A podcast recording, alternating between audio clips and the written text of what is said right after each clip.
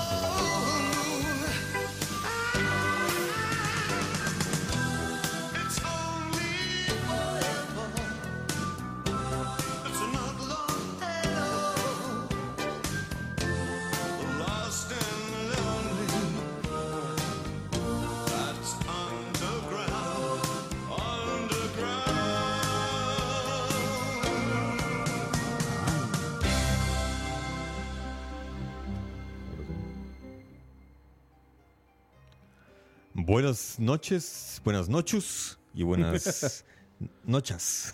Vaya pisilla que estaba sonando ahí de fondo. Empezamos hoy con David Bowie de una vez con los tacos de frente, ¿ah? Por si acaso alguien pregunta por ahí, ¿y David Bowie qué tiene que ver, con esto? Todo. todo. Sí. Hoy no vamos a hablar de David Bowie, pero sí de un, de un gran trabajo que él realizó. Correcto, sí, sí. Bueno, pues como les estábamos diciendo, buenas noches. Acá Alexander, el dictador de este podcast, les saluda. El señor director. No, el señor dictador. Soy el señor dictador, no Eh, director. Potero, potaro. No, no, no. El director dirige, el, di- el dictador dice, se hace lo que y punto. Dirigir, ordenar. Sí, sí, sí. No, no, no, para ser dictador no hay que ser ordenado. Ordenar. Sí, bueno, eso sí. No de ordenado, sino ordenar. De- de pedir, mandar, de regir. Correcto.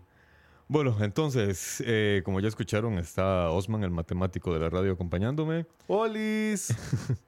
Y hoy, bueno, hoy no contamos con Alejandro, por lo menos todavía. No sé si va a lograr llegar. Es muy probable que llegue, sí.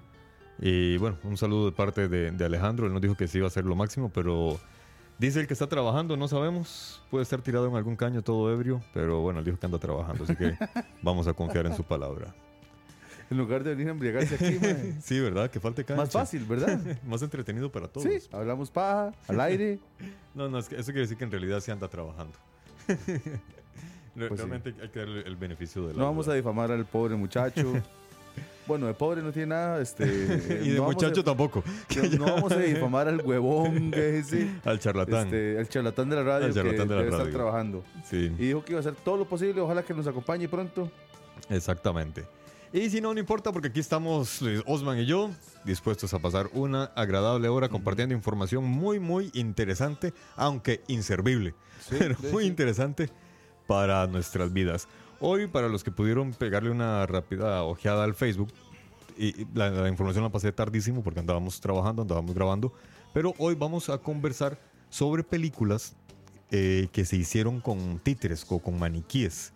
Antes de que apareciera todo este auge de las computadoras haciendo estas mega animaciones, ¿verdad? Que ya son hiperrealistas. Antes de que el Gollum fuera hecho por una persona real, Antes que tenía un sistema conectado a su, a su, A su a su cuerpo, de manera que se generaba una, un- una animación muy, entre comillas, realista de, de- Ujú. del mismo. No, antes de eso existía las marionetas, los puppets, Los puppets.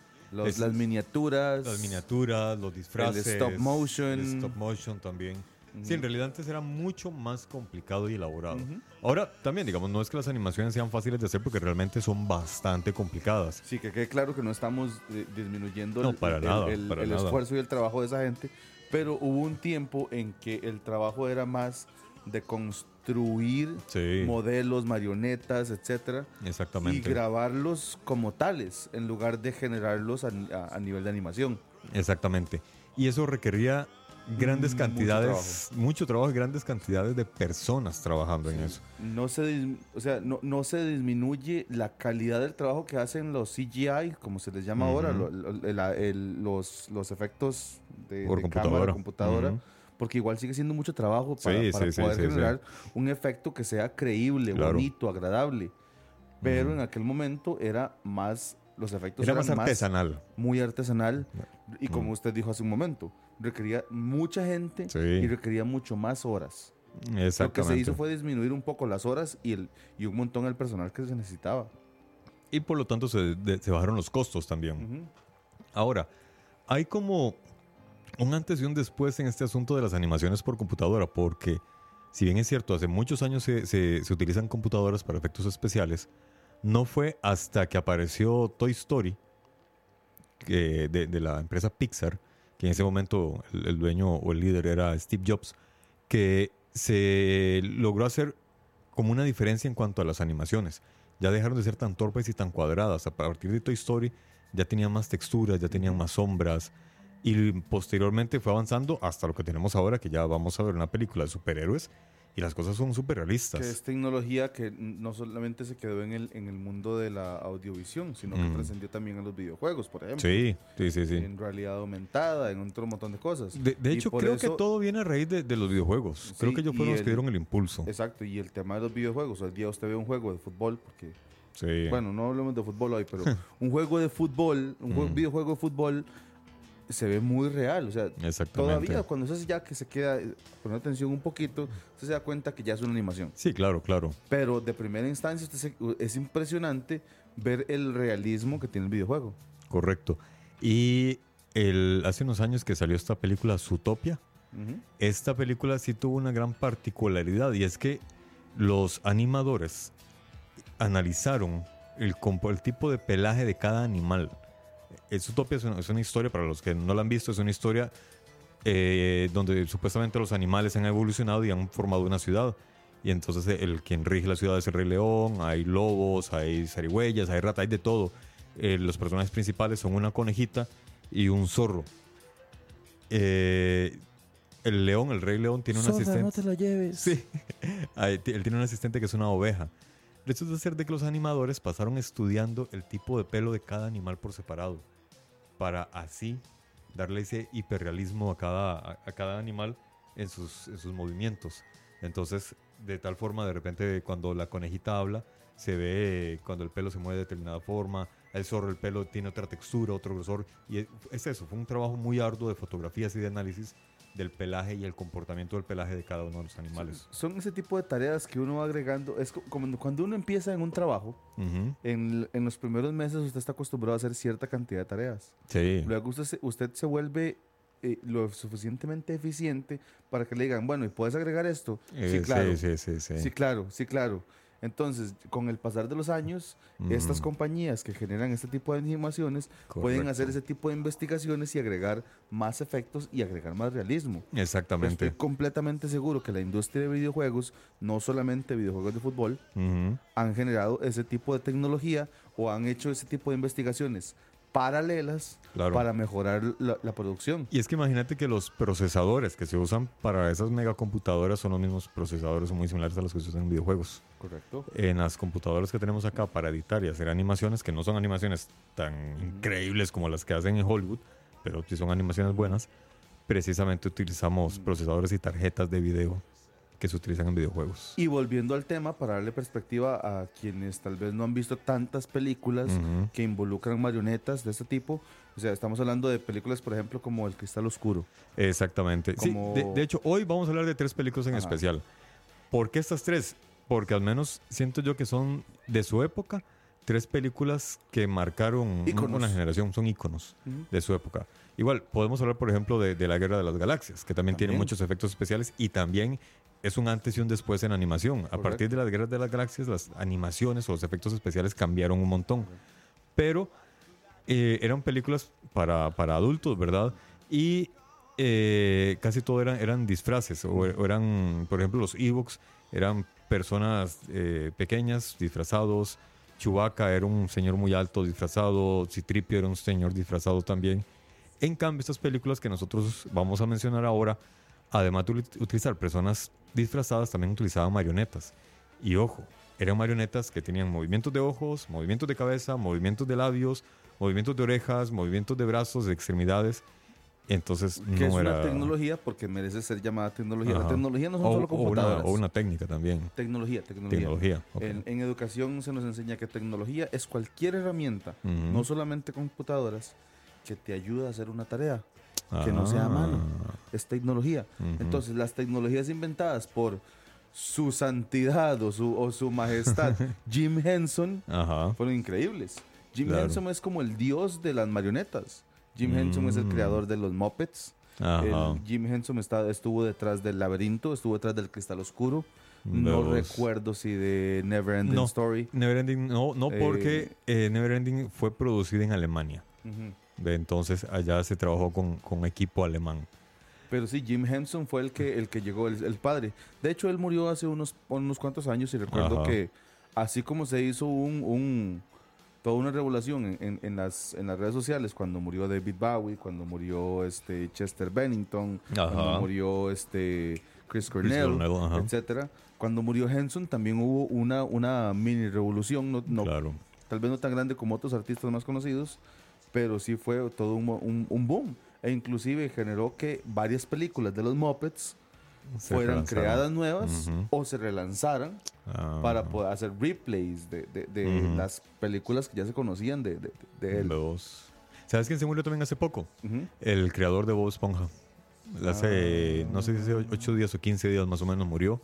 Y entonces la Nickelodeon, que es la, la- la cadena que pasa las fábulas de Bob Esponja, dijo que ya no iba a sacar capítulos nuevos en honor a- al creador de Bob Esponja. Interesante. Entonces, bueno, eh, un saludo a los grandes que han muerto y nos han abandonado. Ojalá que estén disfrutando de su arte. Y un quiera que agradecimiento estén. al arte que nos dejaron, porque por ejemplo, Exactamente. este, una película como El Cristal Oscuro a mí me, me- me- me parece impresionante. o sea. Es que son películas de nuestra infancia. Sí. No, no solo por la infancia, sino, sino por el tema de, de el desarrollo de, y, y el, y, y cómo lograron hacer esa producción. O sea, son marionetas. En Son escenarios marionetas. construidos. En escenarios construidos en miniatura. Son, Ajá. mari- son marionetas que la marioneta más grande podría medir, ¿qué? Un metro, metro y medio. Me- menos Sí, de... no sé cuánto. Es que de repente tenían que construir una montaña, hacer todo un escenario. que lo mismo hizo y, y yo no sé, bueno, no sé, ahí- ahí que alguien, que alguien me desmienta o, o me ayude a verificar el tema, hasta donde Jim Henson también habría ayudado en producciones como Star Wars, porque muchas peli, muchas Creo de que las no estuvo metido en eso. No estuvo, No, no, perfecto, creo que o sea, no, no estuvo importa. metido en eso. pero, pero está muy alineado, porque por ejemplo, todas las escenografías de do- donde vuelan, donde vuelan la- las naves de, de- de los, los, ¿cómo se llama? Los X-Wings de, de- de Star Wars. Ajá. Todas esas escenografías son construidas en miniatura. De, de hecho, quienes trabajaron en los sets de, de la Guerra de, de las Galaxias en Star Wars eran muchos arquitectos, Ajá, no me sorprendería. porque no, no existía la carrera en esa época o, o- o ese rango de animadores, entonces se hizo con, con Al arquitectos. punto al que quiero llegar, y perdón por divagar otra vez, es que eh, en aquel momento todas las escenografías eran construidas en miniatura. Eran todos los edificios que se veían, todas las montañas, todos los, los paredones, Ajá. todos, to- todo el montón de, de- de- de escenografía era construido en miniaturas, Correcto. en sets bajo techo. Correcto. Mira, aquí Gustavo nos está haciendo una pregunta y dice que es pa- para, para sembrar pelímica. Imagino, imagino que es por hablando de, de- de películas. Polémica, ¿no? Polémica, él corrigió ya. Ah, bueno, es que yo pensé que era por, por ser un asunto de películas, entonces pen- pensé que había utilizado eso. Bueno, en realidad, Gustavo, eh, lo pensamos precisamente pensando, lo pensamos pensando. Ese tema lo, lo pensamos en el sentido de analizar todo el trabajo de audio que hay detrás de las películas, ¿verdad? Ahora, estas películas no tienen un gran trabajo de audio, aunque sí, sí son grandes Tienen obras soundtrack, Tienen sí. soundtrack también, que igual son, son valiosos. Por ejemplo, este, el de, que estamos escuchando, el de El laberinto, que la música, todo el soundtrack lo hizo precisamente David Bowie. En el caso de las otras dos películas, vamos a analizar todo en su conjunto, un poco lo- el trabajo visual, pero también un poco el trabajo en audio. No, no, no vamos a hablar específicamente solo del audio, porque es demasiado amplio o muy rico todo lo que podemos sacarle a estas películas. Sí. Entonces vamos a ampliar un poco el margen. Hoy nos, de- nos dejamos no- nos dejamos nuestras fronteras de lado, de las fronteras de musicales, de audio, de, de ingeniería de audio, para hablar también de la producción visual. Exactamente. Y bueno, vamos a ir en orden. Eh, Alejandro, que desgraciadamente eh, no, no ha logrado llegar, Alejandro es el que averiguó sobre la película esta, El Cristal Oscuro o El Cristal Peliculón. Negro. Es un sintón, eso sí. Eh, yo la vi cuando era niño, no, no la analicé. eh, confié en que todo iba a salir bien hoy, esta noche, para que pudiéramos conversar sobre ella. Pero bueno, eh, hay otras dos películas que sí, que sí hemos visto, ¿verdad? Que sí hemos analizado.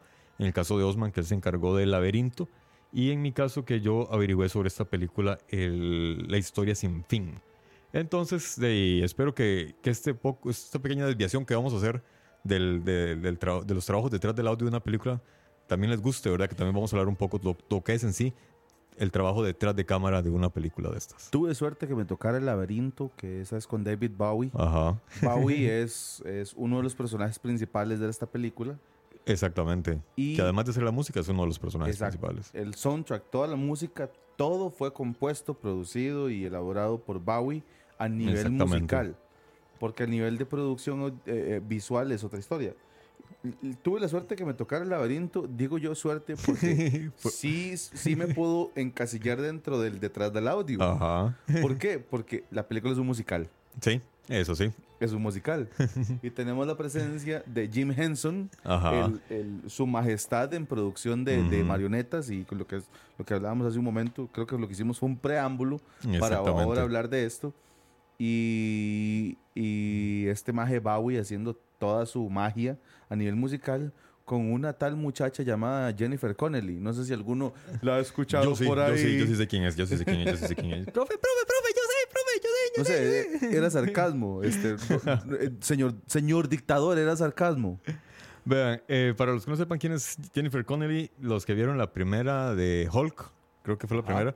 Una ella de las de Hulk. Sí, la- la- creo que es la primera, donde sale Edward Norton. Ajá. Ella, ella, ella es la, la actriz principal. Y una película llamada El día que la, que la Tierra se detuvo, el día que la Tierra se que es detuvo, un remake Ujú. de hace muchos años atrás, como de los que 50, es creo. con Nicolas Cage. Ujú. No, perdón, No. con Keanu Reeves. Con Ken Reeves, exactamente. Es, esa es Jennifer Connelly. O si no, para los que gustan de la de cine alternativo, los que hayan visto Requiem por un sueño, Correcto. que es un sintón traumática, traumatizante.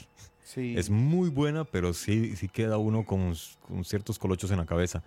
Ella se le es una mujer hermosísima, de unos ojos verdes como profundos. Cuando una vez hablamos de Transporting, la película, Ajá. que yo he hablado de, de- de lo difícil que es tocar esos temas, ujú, eh, Requiem for a Dream es un, un tema muy similar. Exactamente.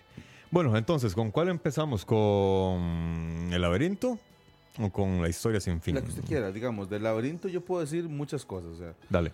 Eh, primero quiero aclarar que, que el running gag me hace mucha gracia porque yo, yo creo que, que nuestro público, la gente en general cree que yo soy un súper fanático de David Bowie. Y sí me gusta, o sea, eh, negar la calidad y el producto que Bowie ha hecho, en, perdón, hizo en toda su puta vida, en toda su puta vida, este, es, es imposible. Sí, sí, sí. pero no soy tan fan de mí No, lo que, pa- lo que pasa es que todos los, todos los martes, ¿y Bowie qué tiene que ver con esto? Entonces ya, ya quedaste No, con pero, el estigma pero de Bowie. el, güey. el esti- el estigma me sale después de que en las primeras cinco o seis semanas de programa siempre estábamos hablando de esto, de Y algún tema, y siempre aparecía David Bowie. Sí, y siempre sí, aparecía sí. David Bowie. Entonces de repente yo dije yo, mira, hoy no hemos hablado de David Bowie. yo voy a preguntar, madre, ¿qué tiene que ver David Bowie con todo esto? Y luego a la siguiente semana hice lo mismo. Ajá. Luego la siguiente semana, entonces ya me parece el running gag. sí, Entonces exactamente. por eso hoy no pregunté, porque hoy sí tenía mucho que decir. De, de hecho, esta, esta película fue seleccionada, digamos, realmente que es buena. Apenas estaba pensando en el tema, yo dije, esta película la tiene que analizar Osman por necio. Por Porque- necio, Porque siempre está Por el- hablando de... Bueno, díganme necio, yo le quiero decir el running gag. o chiste recurrente para, para, para, Bueno, y entonces, este para los que musical, no son millennials. este musical, todo el trabajo de audio fue producido por David Bowie, de audio en el sentido musical, ¿verdad? Todo lo que fue el- los arreglos. Pero obviamente hay un gran trabajo de otros técnicos detrás. Hay un gran detalle a la hora de trabajar con marionetas y es que el audio no se puede trabajar en vivo. El audio hay que montarlo. Eso requiere, además de que es más trabajo, es más dinero, eh, también gran habilidad de parte de los actores. ¿Por qué? Cuando es muy diferente una persona que está en el set con la cámara al frente y los micrófonos que te están grabando a que el actor esté en un estudio de audio encerrado con un monitor al frente donde está viendo la acción y él tener no solamente que llevar el ritmo del muñequito que está hablando, sino hacer la interpretación y la intención.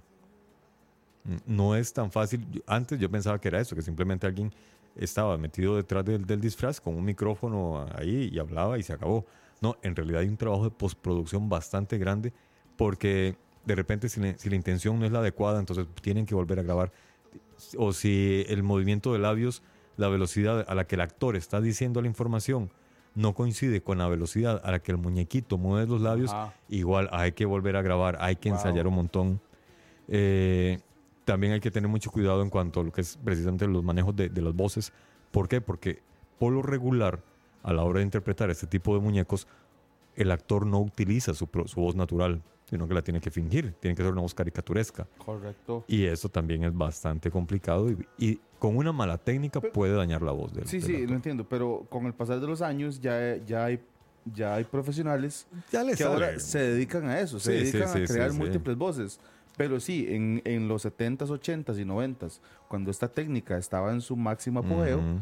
la técnica, eh, eh, proceso, como lo quieramos Ajá. llamar, el de, de las marionetas, eh, había gente que era, era todo innovador. O sea, Sí, era muy nuevo. Gente, gente que fuera actriz, actora, ah, perdón, actriz, actor, locutor, lo como lo quieras llamar, y que además hicieran voces distintas, era, era distinto. A pesar de que desde los 60s y 70s existen este, lo- las caricaturas animadas, con dibujos animados, no, no tanto marionetas, eh, era todo un esfuerzo distinto, porque no eran cortos pequeños, eran películas completas ya desde Sí, los 80. exactamente. Y ya, ya, ya se creaba una personalidad, se creaba todo un personaje y, y- y llegar hasta, a- hasta poner el cristal oscuro, donde llegó el cristal oscuro, es increíble. Es Sí. más, a mí me parece que el cristal oscuro es una película de culto. Sí, de hecho, estas tres películas son de culto. De culto, sí. Ajá. Son, son películas tal vez no tan populares y no generaron tanta rentabilidad, pero dentro de cierto grupo de fans del cine, sí son películas muy recordadas y vistas como ejemplo. Incluso resulta ser de que en esta película, la de La historia sin fin, Steven Spielberg es muy fan de esta peli. No lo culpo. Y tiene, creo que, que la, la- la máscara o la miniatura del dragón que sale, él lo tiene en su casa. Ve, De es- hecho, yo, como algunos saben, yo soy fan de los instrumentos musicales y tengo en mi casa este, cuantos instrumentos musicales pueda tener, poquitos, tengo poquitos. Me gustaría tener muchos más. Como 73, nada más. Eh, no, no, poquitos. Y, y yo no sé, si algunos lo consideran una polada, otros lo consideran como necesario, pero yo le pongo nombre a mis instrumentos. Ah, sí, mucha gente lo hace. Tengo un, un ukulele Ajá. y el ukulele se llama Falcor. Falcor.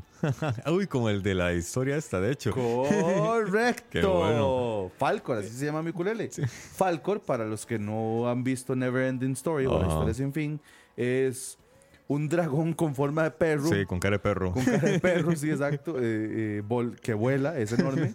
es blanco, pelaje blanco. Ajá. Y, se, y parece, parece como un zaguate cruzado con Goker Spanish. es muy lindo, es muy tierno, es muy tierno. Y es de pelaje blanco, es enorme. Sí, y sí, se, sí. se ve muy bonito. Es Y todo tierno, es, un, todo un tierno, dragón exacto. todo tierno. Es un cachorro gigante. Sí, un y que, cachorro y que vuela. Y que vuela. Y ese es Falcor. Bueno, eh, aquí Gustavo nos está haciendo otra pregunta, que qué pasa cuando son dobladas, que si se modifican palabras o algo así. Pues sí, se modifican palabras por diferentes motivos.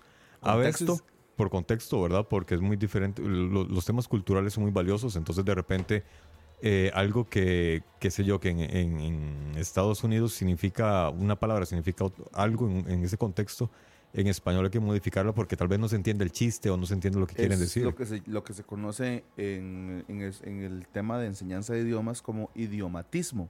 Ah, Que por ejemplo, un ejemplo muy claro es, en inglés hay una expresión que se llama, que se dice send to the dogs. Que send to the dogs es enviar a los perros. Literalmente. Tirárselo a los perros. Ajá. Pero tirárselo a los perros en español suena más como que usted le echa- está echando en cuanto a alguien. En Costa Rica. En Costa Rica, Ajá. exacto. Porque ya te vas a, a Panamá o a Nicaragua, cualquier parte de Centroamérica, es otra cosa completamente Correcto. diferente. Pero la intención original del idioma, de- del idioma de, de the dogs significa enviar a la mierda. Exactamente. Enviar a la mierda. De, de hecho, hay otra frase que yo no la conocía hasta hace pocos años atrás. De un- una de- dentro de, de un grupo de, amistades que son actores, tenemos una chica que, que- que no es de, de origen latino, entonces ella habla inglés. Y a la hora de empezar la obra, ella nos dijo, broke a leg. Y yo, ¿sabe cómo? ¿Qué? Rompete una pierna. Exactamente, yo, ¿qué, qué, qué es la vaina? Porque no se está diciendo eso, ¿verdad? Pero yo, no- yo, yo, yo solo me quedé extrañado, pero no quise decir nada porque me quedé extrañado. Es un running gag entre Sí, el teatro. de- después, ya hablando con un amigo, él, ya, que él, él es, es tico, pero ha vivido en Estados Unidos muchos años, y él me dijo, no, es que allá es un, es un síntoma de buena, es como desearte buena suerte a la hora de actuar. Sí. ¿Ves? Entonces sí, hay que modificar palabras para que la gente entienda precisamente por dónde se va el rollo. Porque el chiste es porque en el teatro, por oposición, cuando se suponía que cuando te deseaban buena suerte en buen plan, la obra te salía mal. Ah, ve. La actuación te salía Entonces, mal. Te deseaban mal para que Entonces, te saliera bien. La lógica te decía, entonces, rómpete una pierna Ajá. para que en la obra, en el play, en el stage, Todo saliera bien. perfecto. Exacto. Entonces es un running gag en el teatro a, ni- a nivel general. E Exactamente. Inclusive en muchas series, sitcoms, series de televisión en general, es un running gag donde cada vez que el, que el tema giraba alrededor de una obra de teatro, an- justo antes de que la, la obra de teatro tomara lugar en el episodio, había alguien que decía, rómpete una pierna. A ver. Ujú, Lo mismo, entonces es, es el idiomatismo o el idioms que, que sí, claro, a la hora de traducir este, el, el del idioma original en inglés, Ujú. una película con marionetas genera un desafío muy grande Claro. en, en los locutores en, o los, los actores de doblaje. Es- los, los actores de doblaje son. Y en realidad, y de hecho, muchos actores normales también hacen doblaje. Por ejemplo, eh, Kirk Hamill, creo que se llama, el, el que hace de Luke Skywalker. Él Ajá. es la Mark voz. Hamill. Mike sí, Mark Hamill. Kirk, que es otro de más de Metallica. Oh, sí, sí, sí. Sí, eh, Mark Hamill, él es la voz del Joker en la fábula de Batman. Mm, interesante. Y así pasa muchísimo. Mu- muchísimos actores que nosotros vemos en, en- en la- en la gran pantalla también hacen voces para películas animadas. Mi- Mira, Gustavo nos está corrigiendo un tema ahí que dice que él que, que nos entiende eso, pero se refería más bien a el tema de las marionetas con los tiempos de mover la boca. Sí, porque Ah, muchas marionetas en ese tiempo solo tenían un movimiento hacia Sí, arriba hacia, y hacia, hacia abajo. abajo. Ajá. No tanto nuestro movimiento vocal Sí, sí, donde sí, sí. Se cierra un poco hacia el centro también. Sí, con la O. la- Exacto. ajá, Entonces, exactamente. era- eh, exacto, entonces también eso generaba un desafío en, en- a la hora de, de- de doblar. Corre- Correcto. correcto. Gracias, Gustavo, por aportar, porque, porque sí. Este, no, y es- está bueno que pregunten. Muy, muy sí, bueno. sí. Y. Mira, yo quería hacer un- una salvedad. Este, hay un, un, un escucha que se llama Luis Diego Camacho. Nos escucha casi siempre en diferido y nos, hizo- nos hizo llegar un comentario que me fascinó.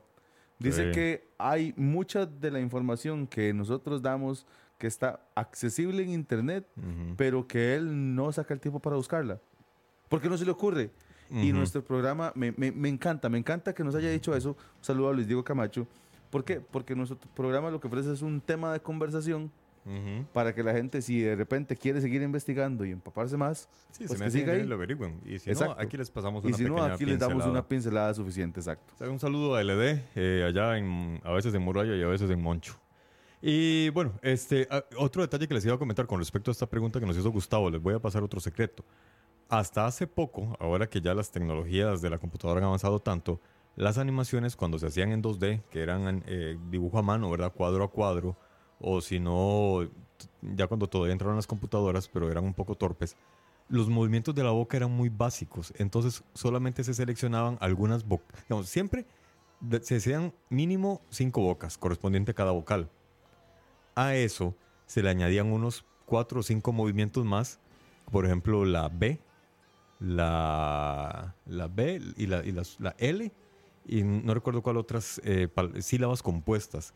A, a partir de estos ocho movimientos de boca, Generaban se todas las hacía palabras. todo lo demás. sí. Entonces simplemente se iban in- intercalando cada movimiento de, de boca Interesante, y daba la, interesante. inten- da- daba la impresión que realmente el muñeco estaba hablando. Porque, porque no sé si recuerdan en alguna de las películas de los remakes de Misión Imposible, que si no me equivoco se hicieron tres Ajá. en los 90s, 2000.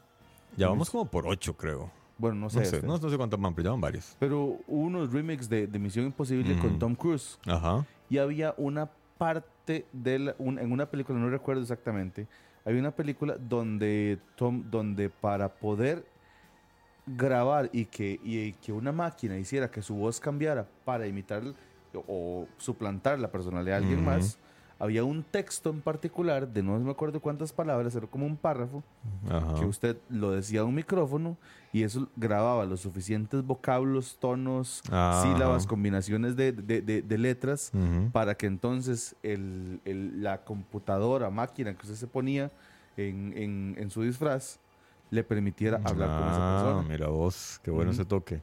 Entonces eh, me llama mucho la atención porque yo vi esa, yo vi es- Ajá. esa sección de la película y cuando usted estaba describiendo lo que decía de, de- de los movimientos de la boca, Ajá. tiene todo el sentido ¿sí? porque es, es de lo más básico, de lo más simple, volver a, a lo más complejo en, en- ya en una tecnología un poco más avanzada. Sí, sí, sí, sí. Me Porque, pareció relevante comentarlo. Ahora como a los, a los actores les ponen nodos, conectores por todo el cuerpo, entonces ya la computadora sigue el, el movimiento de, de- de cada músculo, entonces ya no, ya, ya no se es tan rígido como antes. Ujú. Igual siempre se siguen seleccionando unas cuantas sílabas, no es necesario hacer todo, pero ahora ya Ajá. la tecnología facilita muchas cosas. Bueno, volvamos entonces, ese, es- ese es otro detalle que nos, que nos dijo Luis Diego, que cómo hacíamos nosotros para divagar tanto. Pero de es parte de, es parte Es del parte trabajo. de... Es un trabajo sucio, pero alguien tiene que hacerlo. Lo que pasa, lo que pasa es que quién no divaga cuando estamos hablando de temas interesantes y sobre todo con un par de cervezas en, en- en la mesa. Exactamente, un par de, de- con temas interesantes pero irrelevantes. Yo, yo recuerdo, yo recuerdo que en mi casa y, y perdón por divagar otra vez más, otra vez, es en mi casa cuando llegan invitados y nos estamos tomando unas cervezas, empezamos hablando del tema A y de repente Sí, estamos en el tema sí, doble sí, A, triple. A, triple Z, etcétera. Y luego uno termina tirándose las botellas, que no, que es mejor la liga, es mejor la frita, que Ay, ma, Sí, ¿por qué siempre, que siempre. el fútbol? No, coño, es que si- siempre uno Estamos termina... de cosas importantes y relevantes. Precisamente ma. por eso, para da- darte a conocer que siempre uno termina en, tema- en temas escabrosos y siempre alguien termina Chingaderas. protestando. Bueno, Como yo. entonces, volvamos entonces. volvamos entonces al tema del laberinto de la película. Laberinto. Esta película, cuan- espérate que se me hizo la información de cuándo fue hecha. Ah, esta película fue sacada en el 86. Ah, mira, yo pensé que era más vieja en realidad. Eh, salió en junio del 86 en Estados Unidos, pero fue liberada después hasta el mercado británico hasta el diciembre del 86. Ahora, esta película también tiene un detalle bastante interesante y es quién la produjo.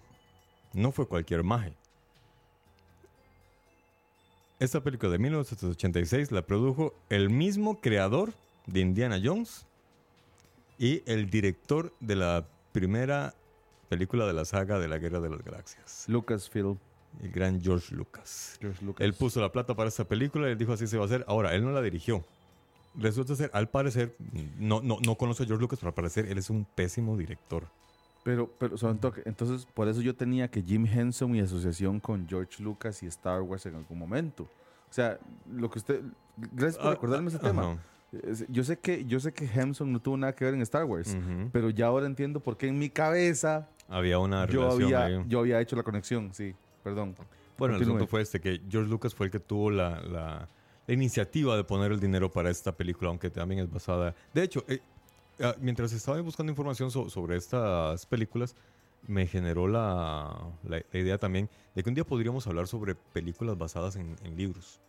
Porque por lo regular, y es un comentario muy general, casi siempre que se habla de una película basada en un libro, siempre dicen, ah, es que es mejor el libro, ah, es que es mejor el libro, ah, mejor. Entonces, sería bueno como hablar de películas que... De hecho, que me sí- encantaría que, sa- empaten. me encantaría que saquen la película de Baldor, porque Ajá. quiero esperar a ver cuál es el primer idiota que va a decir que el libro de Baldor es mejor.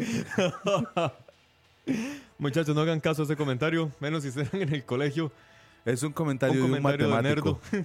comentario no de nerdo, de matemático. Bueno, el asunto es que El laberinto, como les estábamos contando, fue producida por el gran George Lucas allá por 1986 y esta película tuvo un presupuesto de 25 millones de dólares. en el Desgraciada- 86. pero recaudó la mitad. Mm. Recaudó solamente 12.9 millones de dólares durante su recorrido ya en las salas de cine en Estados Unidos. Sí, desgraciadamente no fue una película así como que tuvo mucho éxito, pero Eh, volvemos al tema de que es una película de culto. Es Realmente que es, es una película supravaluada, exacto. Y además que yo no soy muy fan de los musicales. Sin embargo, este para mí sí tiene el gran valor de que la música hecha por David Bowie se sale bastante de lo que es un musical, eh, porque es música más, más rockera, ¿verdad? Es que es Bowie. Es Bowie, además, y sale Jennifer, Jennifer Connelly. Que que- todo el mundo me corrige. Es Bowie. Bowie. Ajá, No Bowie, es Bowie. Bowie. De- Con David Bowie. Entonces siempre digo David Bowie y todo el mundo me corrige. Yo, está, está bien, está- está- sí, sí, sí, sí, sí. Bueno, y Tráigame otra birra. Para los que están interesados, les recomendamos esta película. Eh, ¿Sobre qué trata? Eh, D- David Bowie en esta película es un mago, ¿verdad? Una cosa así. Sí. ¿Y de qué va?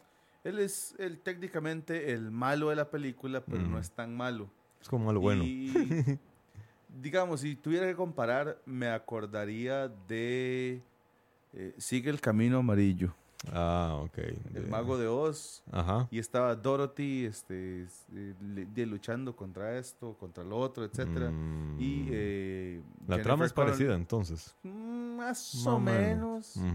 Tiene un trasfondo similar o inclusive se le- hay gente que la compara con Alicia, Ah, País de las Maravillas, donde es ella está metida en ese mundo. Pero entonces etcétera. Ye- Jennifer lucha contra Ajá. David Bowie. Sí, exacto. ah, bebos. Pero no Pero- es tan malo, al fin, al final, al fin y al cabo él Es como, es como diciendo. Sí, sí, sí, exacto, sí. Qué raro personaje. Es, es que e- era una historia tirada a nivel familiar, Ujú. u- una historia para todo público, Ajá. que voy- ahorita hago un paréntesis para mencionar por qué se hizo para todo público. Ah, Eh, y como era una historia para todo público, entonces no podíamos ponerlo como el gran malo de la película, sino hagamos que Bowie se convierta, que eventualmente ceda. O sea, no termina siendo el héroe, pero tampoco termina siendo el supervillano. Ajá. Y, y a lo que quería hacer el paréntesis es eh, que hay una vez, hace un- como un par de años, ujú. vi un, un, un, un artículo, leí un artículo que decía, si quieres hacer una película que te deje millonario para el resto de tu vida, aquí hay un par de tips que necesitas saber. Uno, necesitas que James Cameron dirija tu película. Dos, Sí. necesitas que tu tema sea para todo público. Sí, sí, sí. Entonces, ¿por qué? Porque para ese momento, las, Ujú. de las cinco películas más taquilleras de la historia, habían dos dirigidas por James Cameron. Una era Titanic y la otra no me acuerdo cuál era. Terminator, seguro. Eh, No, no, no, no, No. no era, era más reciente todavía. Ah, ok. Era, era Titanic y otra más reciente. También de James Cameron. Y el tema es que ambas películas de James Cameron, que estaban en el top 5 más taquillero, eran películas para todo público. Sí, claro. Y por todo público entiéndase poca sangre, Ujú. Eh, humor light, humor, humor liviana- li- exacto, liviano, sí, sí. sí. Exacto. O sea, humor que le cae bien a cualquier Sí, cierto. familia. ¿Por qué? Porque habemos familias que podríamos ser un poco más tolerantes a cierto Ujú. humor más sarcástico, a, a, mm, cosas más sangrosas, etcétera. Pero hay familias que le- les alarma cierto chiste aquí y allá. Es lo que está pasando con Deadpool. Está Deadpool, la que todos vimos.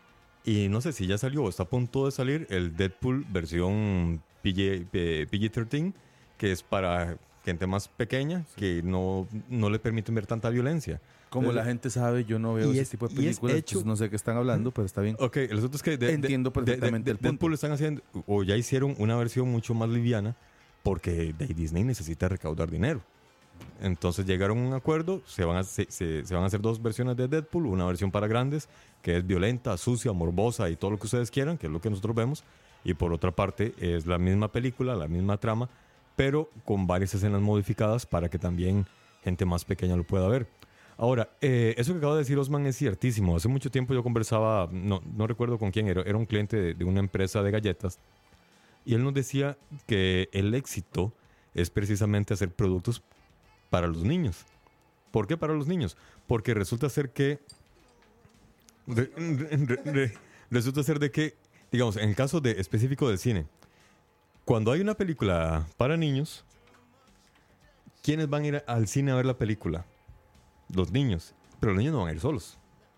Tienen que llevar a los padres. Entonces, a huevo, están consiguiendo más tiquetes. En cambio, una película para grandes, ¿quiénes van? Los grandes. No llevan a nadie más. Entonces, si es una película romántica, van dos. El chico y la novia. Ya se acabó. Si es una película de acción, va el man con los compas y se acabó. Pero si es una película de niños, va el niño, va el primo, va la mamá, va el papá, va el primo. O sea, va un montón de gente. Entonces, ahí ya nos aseguramos venta. Justo, güey, estaba... el- ¿Ahí, ahí se escucha? Sí, Sí, sí, sí. Ajá.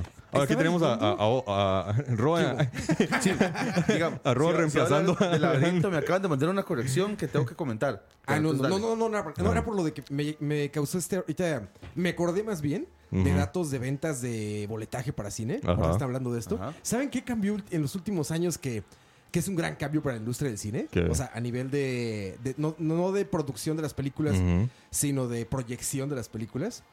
Los restaurantes, cabrón. ¿Por qué? El cine regularmente proyecta con pérdida. Ajá. Es decir, cada, cada función que es proyectada lleva cargado ahí eh, un dinero que se está perdiendo, porque a veces hay funciones en las que entras tú solo. ¿no? Yo, cualquiera sí. lo hemos vivido, ¿no? Sí. Que entran dos, cinco personas, una Sí, sala. IMAX con ese sonido de 10 gigante y todo, ¿no? Entonces, eh, pues se llena eh, la sala en un par de funciones al día, máximo. Claro. O los fines de semana sí. Y el resto se tienen que proyectar. Y se están proyectando solas. Entonces están Ajá. perdiendo dinero. Pero en la industria actual de la proyección de cine, Las decidieron meter comida en forma. Ya de por sí era famoso que los cines vivían de la dulcería. No, perdón, ese café que preparé hace rato me trae como... Me atoró la lengua. Creo que fue Diego. Ando, me siento como, como nuevo en esto. El chiste es que el dinero de la dulcería era como sumamente relevante para, para las ganancias de, de las salas de cine. ¿Cómo incrementaron eso? Metiendo restaurantes y comida como más elaborada con estas Mm. salas VIP. Pero esto es para las salas. Para las salas. No para las- Pero, no, espérate. Esa, es la nota que, que leí que, es- que me pareció interesantísimo. Que entonces las productoras de cine ya no tienen como que pensar tanto en, en hacer cosas como para toda la familia o todo esto. Porque las salas de cine tampoco le exigen ya que hagan algo para niños, porque como tú decías, hay que llevar a los niños que son los que consumen eh, las palomitas, Sí, sí, eh, sí. el refresco, la, la, la. El juguetito. El El juguetito, todo eso. sí. Ya no. Ya las salas de cine le dicen, güey, hagan película para quien quieran, ¿eh? Si no vienen los niños, me vale madre porque vienen cuatro adultos Ajá. que van a consumir tres cervezas, dos Ah. hamburguesas, una pizza y ahí se compensa muy cabrón eso. Tú como adulto, pues llegabas ahí, pues quizá unas palomitas o lo que sea, ¿no? Sí, sí. El niño era el que se atascaba. Sí. ¿Y qué chocolate? Sí, qué dulce, sí, que Sí, no sé qué. sí, Ahora sí. es al revés. Ahora llegas y dices, oye, cervecita, qué cubita, ¿no? Hasta tequila ahí adentro. ahí. Un tequilita, que la Lastimosamente, pizza, que la ese tipo de hamburguesa. cine no, ese tipo de industria no ha llegado a Costa Rica. Sí. Bueno, por- porque sí. los cines VIP Ajá. es eso. Y, y la sala Ah, Garbo te permitían echarte tus cervezas adentro Ay, aquí los también. cines VIP, llegas y adentro Sí. tienes un mesero. mesero. cabrón. que te estorba. Y dices, tráeme tres cervezas, una que hamburguesa, se para al frente de la pantalla. Entonces tengo que decir que están haciendo un trabajo muy pobre en publicidad porque yo no voy a los cines por eso. Sí, Porque eso yo puede ser. al cine es yo no voy porque me incomoda no poder tomarme una, una cerveza. También creo que es como más millennial el pedo, ¿sabes? Ajá. Yo también como que me estorba y lo hago a veces por comodidad, porque es el cine que está más cerca de mi casa y esto, pero y sí y es como tener muy que ir a hacer fila para pedir tu comida antes de entrar y se te acaba tu comida y no puedes pedir una otra ronda, no, no tienes que salir del cine. No, no, pero, en pero en hay este caso. En estos sí, es hay peor. mesero. Porque en este no te, levantas- no te levantas nunca. Ajá. Y les dices, a la mitad de la función, me traes más. Sí. Y desde que tú pagaste la entrada, ya saben que a la mitad de la función, a la mitad de la película, Ajá. te tienen que llevar otra cerveza y otros nachos o lo que sea. Entonces están Pero- haciendo- entonces punto, Sí, la punto. Están haciendo un trabajo muy pobre en pu- publicidad porque yo no tengo ni la más mínima idea de qué está sucediendo en- a mi alrededor. No, y en la sala, la verdad, como dice Alex, sí genera otra distracción. Sí. O sea, hay un cabrón ahí con la, con el- la terminal. y, Ujú. "Eh, ¿Quién pidió? ¿Con queso? Sí, sí, sí, queso. sí, sí. Ay, sí, rojo. Sí. Adelante de ti. Imperial Pilsen. mala. Perdón, no. Pero sí, o sea, la experiencia Sí, cambia. sí. Pero lo que voy es que está interesante eso. O sea, que ya no es tan relevante para las salas y por tanto ya no le exigen a las distribuidoras que tengan que ser películas de niños. Ya le dicen, güey, hazme pura película para adulto, no importa, estos cabrones Porque ya gastan igual o más. Lo que puedo decir es que el artículo que leí con, con esta información de James Cameron e información para toda la familia lo leí hace unos dos o tres años. O sea, no, no es un artículo reciente. Pero sí recuerdo y, y hablaba de, los factor, de esos factores comunes Ajá. en los top 5, que eran el tema de, mm, de James Cameron y de, Sí, de la producción, del lado de la información para producción. familias. Ajá. Exacto, sí. En aquel momento, sí. Ahora Pero es Toreto, ¿no? Ahora es No, di- sí. distinto. Ahora es Vin Diesel. Sí. Porque, sí, sí. Que la dirija el de los Avengers. Sí, que salga ahora, Vin ahora Diesel. igual. Sí, sí, Sí, sí. sí, que de ahí salió el tema de que Mm. conducir muy rápido co- produce calvicie. Bueno, en Birdman lo dice un gran texto que dice, eh, cuando están abriendo al principio que Birdman, bueno, este, ¿cómo se llama él? Eh, el actor. No recuerdo cómo se llama la película. Sí, el primer Batman. Eh, bueno, el actor se llama este. También ya se me olvidó. Yo, Sí, yo sí, quería sí. decir el nombre del, del personaje. Ajá. Pero bueno, cuando le dice, pide a. Michael Keaton. Michael, Michael Keaton. Keaton. No. Michael Keaton le dice, tráeme a. Y le, le dice a. ¿A quién, ¿A quién le pide? Le dice tres nombres de actores. Le dice, tráeme. Creo que de Ah, hecho sí, sí, sí, sí. Norton. Ajá. Le dice, busca a Norton. Le dice, está haciendo una película de superhéroes, no sé qué. Ah, cabrón. Tráeme a Reiner, se llama, ¿cómo se llama el de las bombas? El que desactivaba bombas en Afganistán, según. El actor. Ajá. No me acuerdo cómo sí, pero cuál sale en es. Matt Avengers. Damon. No, No, no, no, no, no, no. no. No, pero ya sé cuál es. Bueno, sí, sí, le sí. dice, tráeme a este. Ajá. No, está este, está haciendo el último de los Avengers. Carajo, le dice, tráeme y le dice como tres nombres. Y le dice, ¿qué Mm. todos le están poniendo una capa? Eso eso- eso está, está puesto Sí. justo por eso, ¿no? Es como Sí, ya el sí. cine, pues, ¿de qué se trata? Pues de, de De superhéroes, superhéroes. ¿no? Dice Emanuel Sánchez Tobar, un vinito con la película y yo opino que sí.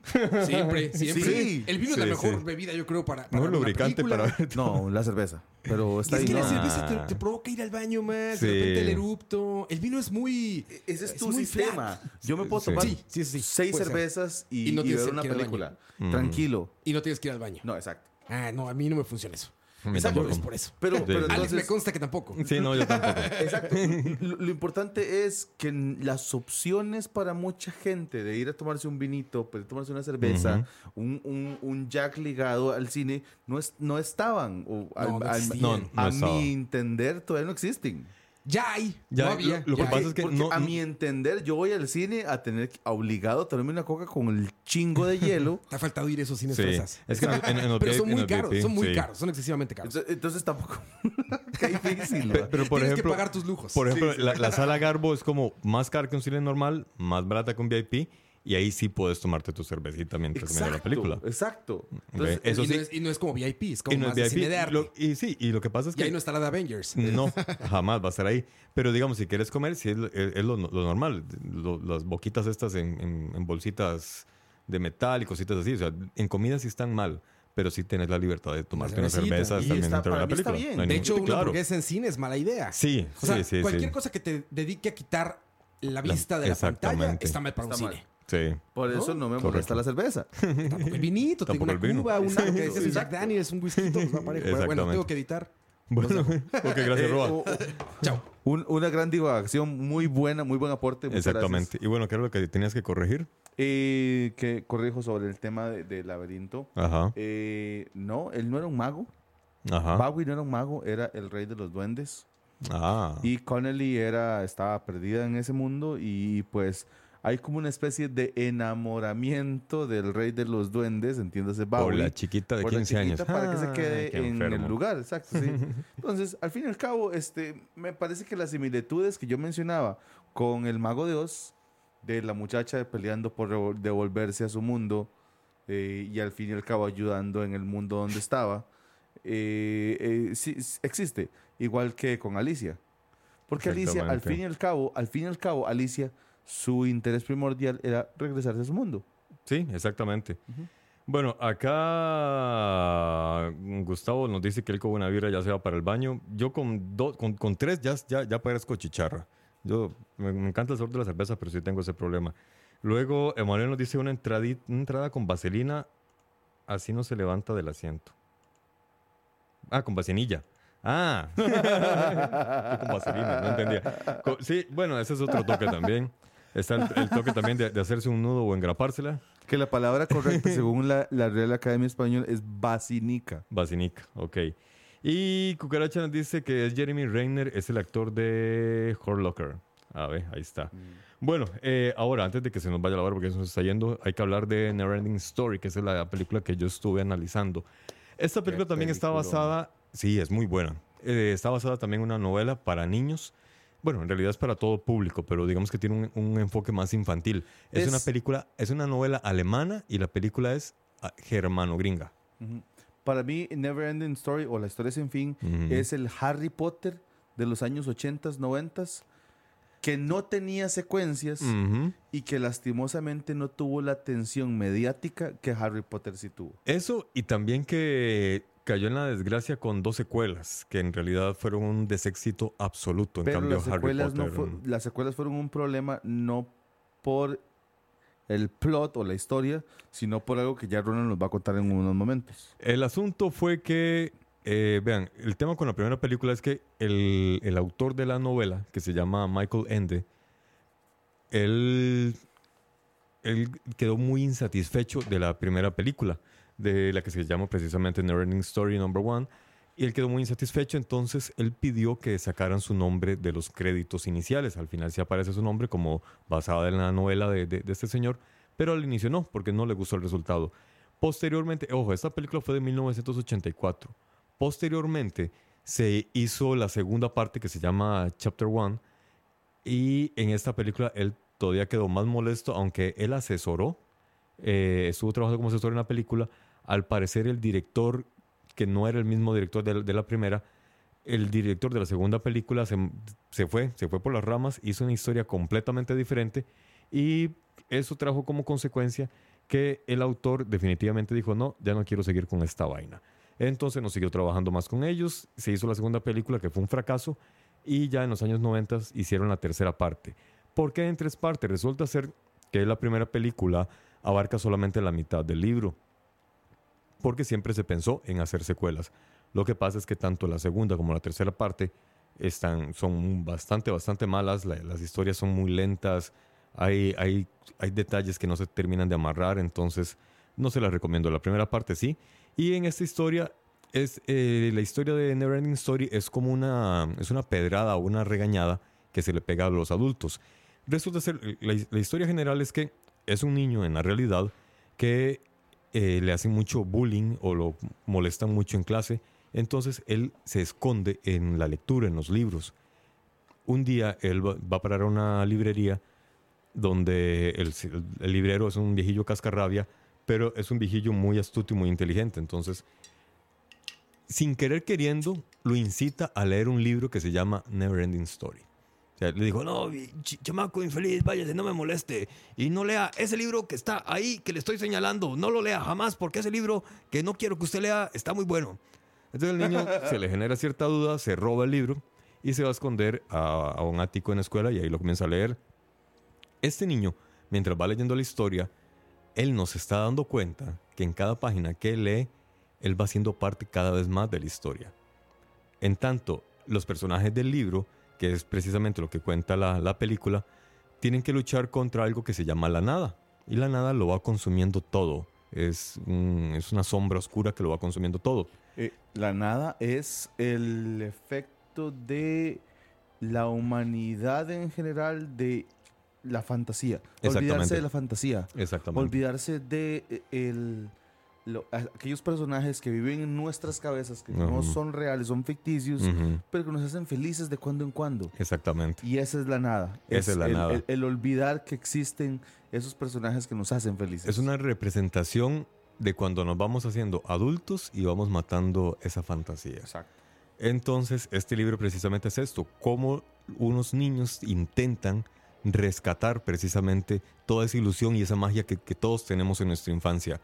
Ahora, en cuanto a la historia en sí, los personajes del libro llega un momento en el que descubren que la única manera de poder revertir lo que había hecho la nada era teniendo o encontrándose con un niño de la realidad, que es precisamente el chico que está leyendo el libro.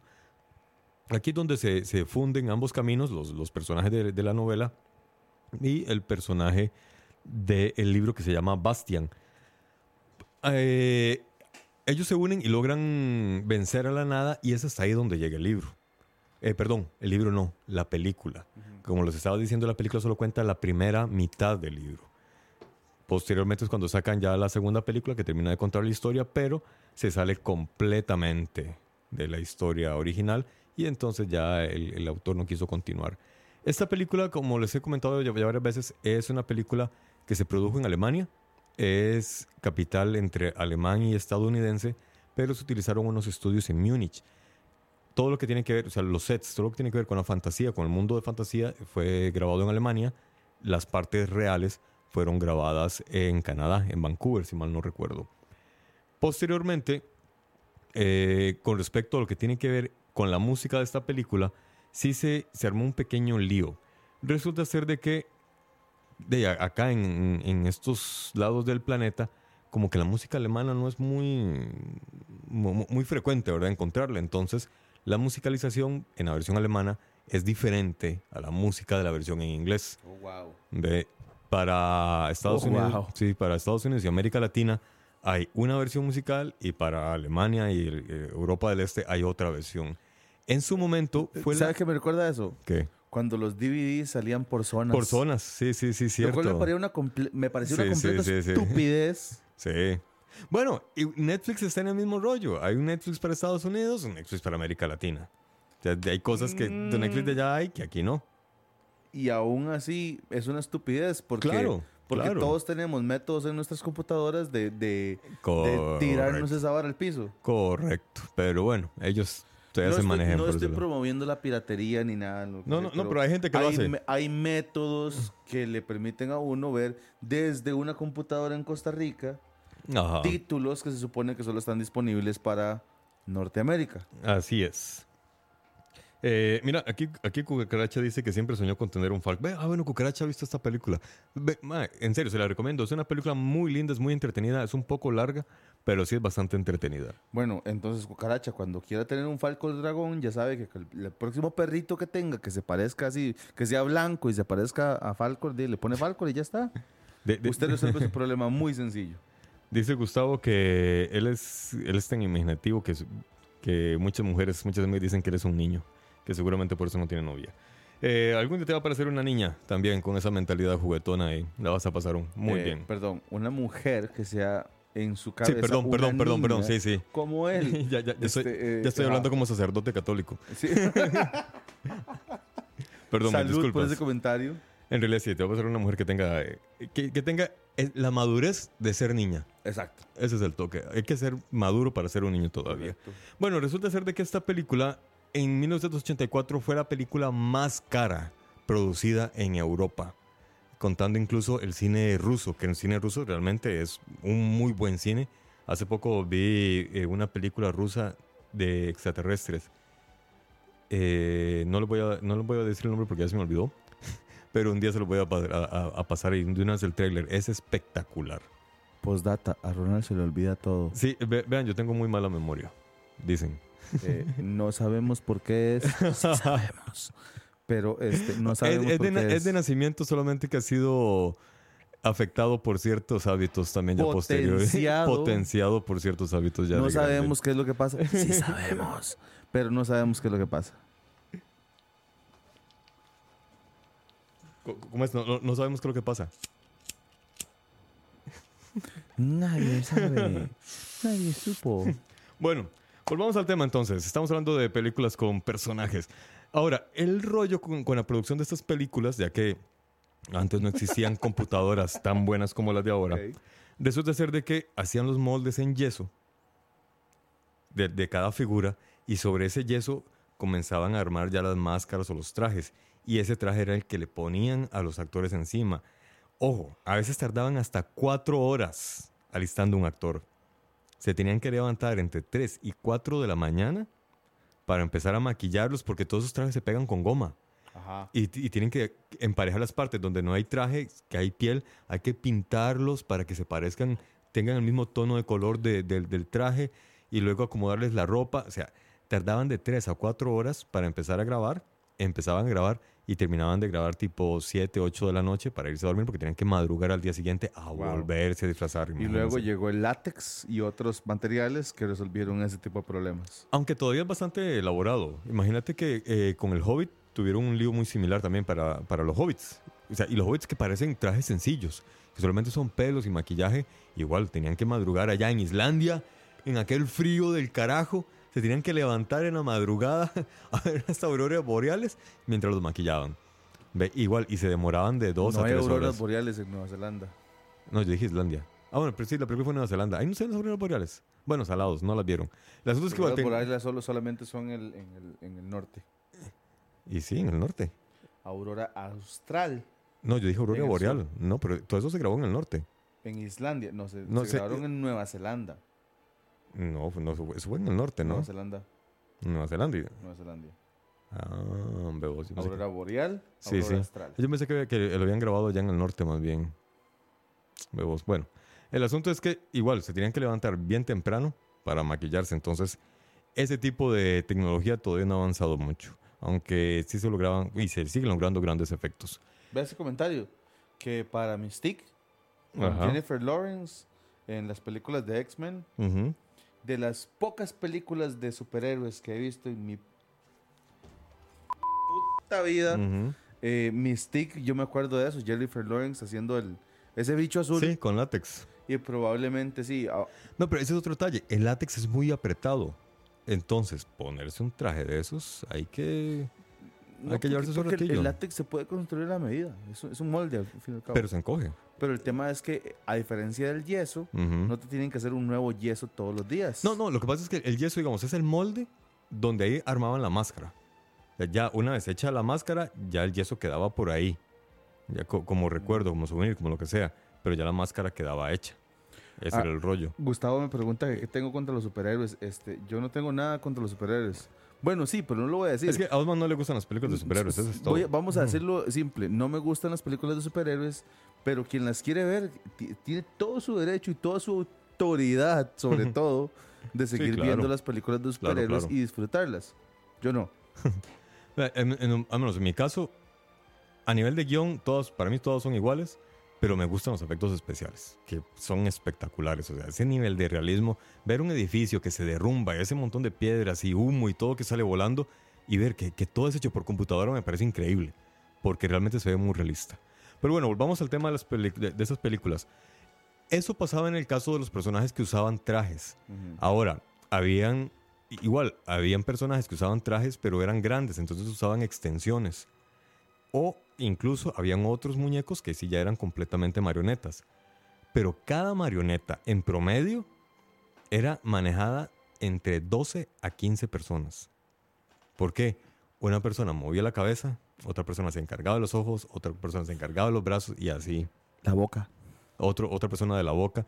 Ven, en realidad era un proceso bastante, bastante cansado para mucha gente. Ahora, gracias a las computadoras, pues todo es mucho más sencillo. Y bueno, eh, la primera parte de, de este programa estuvimos oyendo el soundtrack del laberinto, realizado por David Bowie. Y actualmente estamos oyendo de fondo todo lo que es la musicalización de la película The Neverending Story. Los. Los, falta los, es cierto. La otra sección, antes de irnos, a ver, Osman, ¿qué tenés de novedades en las plataformas OTT? Mira, más que novedades, les voy a hablar de una serie que mucha gente ya ha visto, pero que tal vez hay gente que no ha visto y que yo recomendaría ver 400 veces. ¿Cuál es? Breaking Bad. Ajá. Qué increíble, o sea, es que es... Sí, sí, sí. Lo sí. increíble de Breaking Bad es, de estas series, donde un antagonista se convierte en protagonista. Protagonista es el, el personaje principal, pero antagonista es este personaje que se supone que está haciendo algo malo, pero se convierte en nuestro querido protagonista.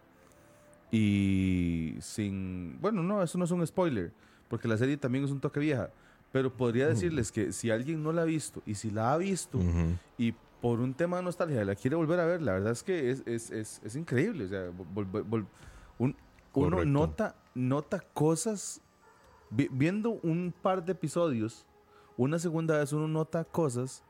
Ah, sí, cierto. Ujú. Pequeños detalles que uno dice, ah, con razón este, con razón este, este close-up a esta, a esta figura Sí, o a esta cosa. Porque es increíble. O sea, y lo más, lo más relevante es cómo ver una persona con problemas del día a día, como usted, como yo, como él y ella, Ujú. toma decisiones en favor del bienestar de su familia Correcto. que lo llevan a cambiar su estilo de vida completamente a una vida de narco. Así es. Ahora, está basada en hecho- un hecho real. Sí, está basada en un Ex- hecho real. Existe Don Walter White. Don Walter White existió, pero sin tantas pinceladas de Hollywood como la serie, porque la serie al fin y al cabo también le mete mucha pincelada de Hollywood. Correcto. O sea, realmente eh, basada en un hecho de la vida real, sí, sí. Pero el script está completamente Sí, off sí, sí. o fuera de, de... de de- hecho, de- En, la, en la serie el personaje muere y en la vida real eh, termina en la cárcel, Ajá. pero siempre vivo. Y lo interesante, lo que quería mencionar es que hay, hay series eh, spin-off, que es, por ejemplo, el Better Call Saul, ya es una serie que sí existe. Eh, parece ser que Viene la Netflix película. de Gus- no la película, sino la serie de Gustavo, Ah, la de el Gustavo. de los pollos No, hermanos. Pero viene la película de Breaking Bad. Pero Y- es con la historia de- del chico que le Ajá. ayuda. No me acuerdo y cómo se sí, llama. exacto. Y viene el tema de no sé si es película o si va a ser serie. Creo que es película. Eh, eh, me parece interesantísimo. Si, si estoy equivocado, está bien. Sí, yo también puedo ser Pero equivocado, me pero, parece interesantis- película. interesantísimo que, van, que vayan a hablar porque lo que se especula es va a ser la historia de Jesse Pinkman antes de Walter White, durante Walter White paralelo Ajá. o después de Walter White. Después, después Porque de Walter White. Walter White murió. Sí, sí, no, es después. Es qué pasó con este chico. Exacto, exacto. Eh, acá Salvador no- no- nos hace un comentario bastante gracioso y mu- y muy acertado, que es algo muy comprensible porque para mantener a cinco hijos y una esposa loca, de ahí sí. o sea, eh, eh, uno, hace terribles cosas para mantener. El hambre hace que el ser humano haga cualquier cosa. Y luego, no sé si hablamos de Sabrina. eh, no, es- no ya, ya, ya otro día hablamos, pero solo te toca una, una por persona. Sí, no, finalmente que este viernes salió un especial Ajá. adicional, de no una serie, no, no, perdón, no una temporada, sino que salió un especial este viernes sobre Sabrina. Ah, hombre. Tengo que ver esa serie, me han dicho que está buena. Sí, está bien. Y bueno, de mi parte, yo lo que les quiero comentar es que ya salió, es más, no les voy a decir cuál salió. Les voy a poner de fondo el, el tema principal de esta serie, a ver quién la reconoce.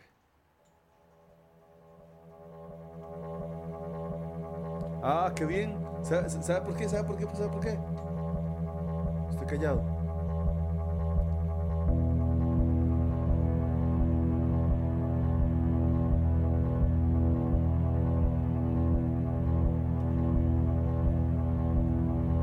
Sí, sí, qué bien, qué bien. ¿Qué bien qué? ¿Qué bien Qué, qué? qué- qué bien, qué bien. No, no- no le voy a tirar el spoiler a Ronald para que hable de él. Lo que puedo decir es que, qué dicha, porque nunca me la pude tirar bien y ahora me lo va a poder tirar bien. Ah, sí. Hay que tirárselas bien siempre. Y las series también. También. y exactamente, Cucaracha adivinó qué es lo que estamos escuchando. Ya, ya lo puse en el chat.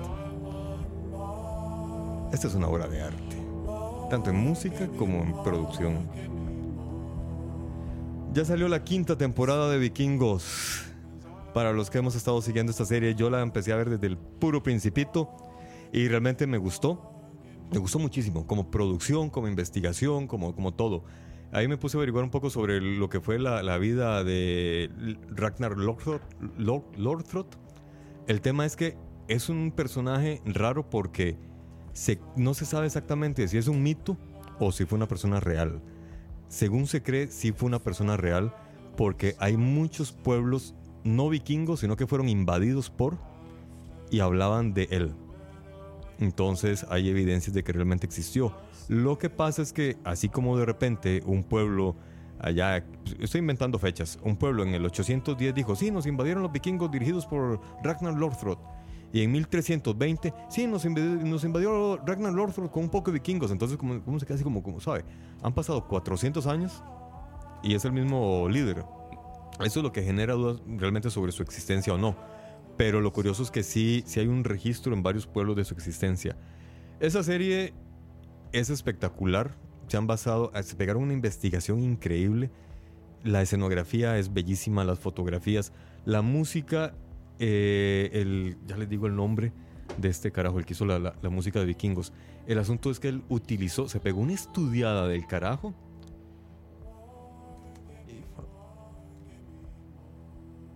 Él se pegó una estudiada del carajo de los instrumentos de la época de esos pueblos. Entonces, toda, toda la música está hecha con instrumentos de la época. O sea, reconstruidos, ¿verdad? Pero con maderas, con cuerdas, con pellejos o, no sé, intestinos de venado, cosas así. O sea, fabricaron los instrumentos con los materiales originales para obtener precisamente esa calidad. Y fue escrito, producido por el sueco Feber Rai. Y en- como les digo, realmente es espectacular. O sea, la serie se la recomiendo 100%, 100 por mil más bien. Ya está en Netflix, ya van por la quinta temporada. Ya en, la- en esta temporada ya el personaje, aquí les voy a matar al Rai, bueno, los que han seguido la serie, ya Ragnar Lothbrok ha muerto, pero sus hijos han continuado. Y como les eh, dije anteriormente, la investigación que realizaron es bastante buena porque incluso los hijos, los, el carácter de los hijos y cómo se, se- se comportan, cómo enfrentan sus luchas, están basadas precisamente en los mitos que, que se cuentan de, de Spoiler ellos. alert. Dice Cucaracha. Ragnar Lothbrok, que un simple granjero que se que convierte, se convierte en rey. Pero es que era alguien muy inteligente. Sí. Y eh, es algo curiosísimo. Imagínense, como, como estabas diciendo Cucaracha, era un simple granjero, pero era muy observador. De hecho, en la serie se, se habla mucho de esa habilidad que él tenía para observar. Resulta ser de que él, cada vez que invadía un pueblo, él no lo destruía. Él intentaba aprender de ellos y compartir. Él, él creía eso, que Tomaba control de un pueblo. él tomaba control de un pueblo. Pero, y se hacía amigo de él. Incluso quienes, sus enemigos lo amaban. Wow. Porque eh, era, era como agradable conversar con el Entonces, cabrón. Qué dicha, porque, porque yo nunca logré ver esa, esa serie. Es muy, muy buena. Entonces, qué dicha. Porque, porque- qué bien. Y uno aprende cuestiones culturales desconocidas para nosotros sobre los vikingos. Por Que ejemplo, por eso, por eso no es una serie que salió en, en canales habituales de series sanguinarias. Ah, eh, sí. series que sa- sal- salió en un canal, salió en The History Channel. ajá. Ah, sí, es de History Channel, Sí, exactamente. de Ahí History empezó Channel. y luego Netflix compró los derechos. Exacto. Sí, es cierto. Salió en The History Channel y no salió como, no salió, no se vendió como una serie tanto de drama, se vendió más como una serie Como un, como como un docudrama, una cosa así. Docurama, sí, exacto, sí. Por ahí va el asunto. La que ha tenido gran éxito y como les digo, se la recomiendo. Es una gran, gran serie. Yo Es quiero adictiva. hacer un paréntesis para saludar a Sherilyn María, Claro. mi esposa, que es la mujer más hermosa del mundo. También este, saludar a mi hermana Gabriela, que nos está escuchando en, en Alajuela. Y para todas aquellas personas que nos escuchan en vivo, muchas gracias por sacar el tiempo de escucharnos en vivo. Josué Briseño, Luis Carlos Muñoz, Emanuel Sánchez, Cucaracha, Chuin, Salvador Gómez, Gustavo S., etcétera. Muchísimas gracias por escucharnos. Este, eh, como siempre, cualquier pregunta, cualquier comentario que Claro. ustedes hagan en el chat de nosotros, siempre tratamos de ser lo más interactivos posibles, porque sus contribuciones nos hacen mejorar también. Ay, qué lindo cierre. ¡Uy, Bueno, gordos! Y con esa frase tan inteligente de parte del matemático, nos estamos despidiendo ya a una hora y 14 minutos. Esperamos que hayan disfrutado este programa y que otros lo puedan escuchar después, que lo puedan bajar y disfrutarlo también y aprender con nosotros. Buenas noches a todos, nos despedimos. El matemático de la radio les dice muchísimas gracias por escucharnos como todos los martes. Y Ronald Alexander, el dictador del podcast, también que se va para el carajo. Los dejamos entonces de fondo con esta canción de vikingos.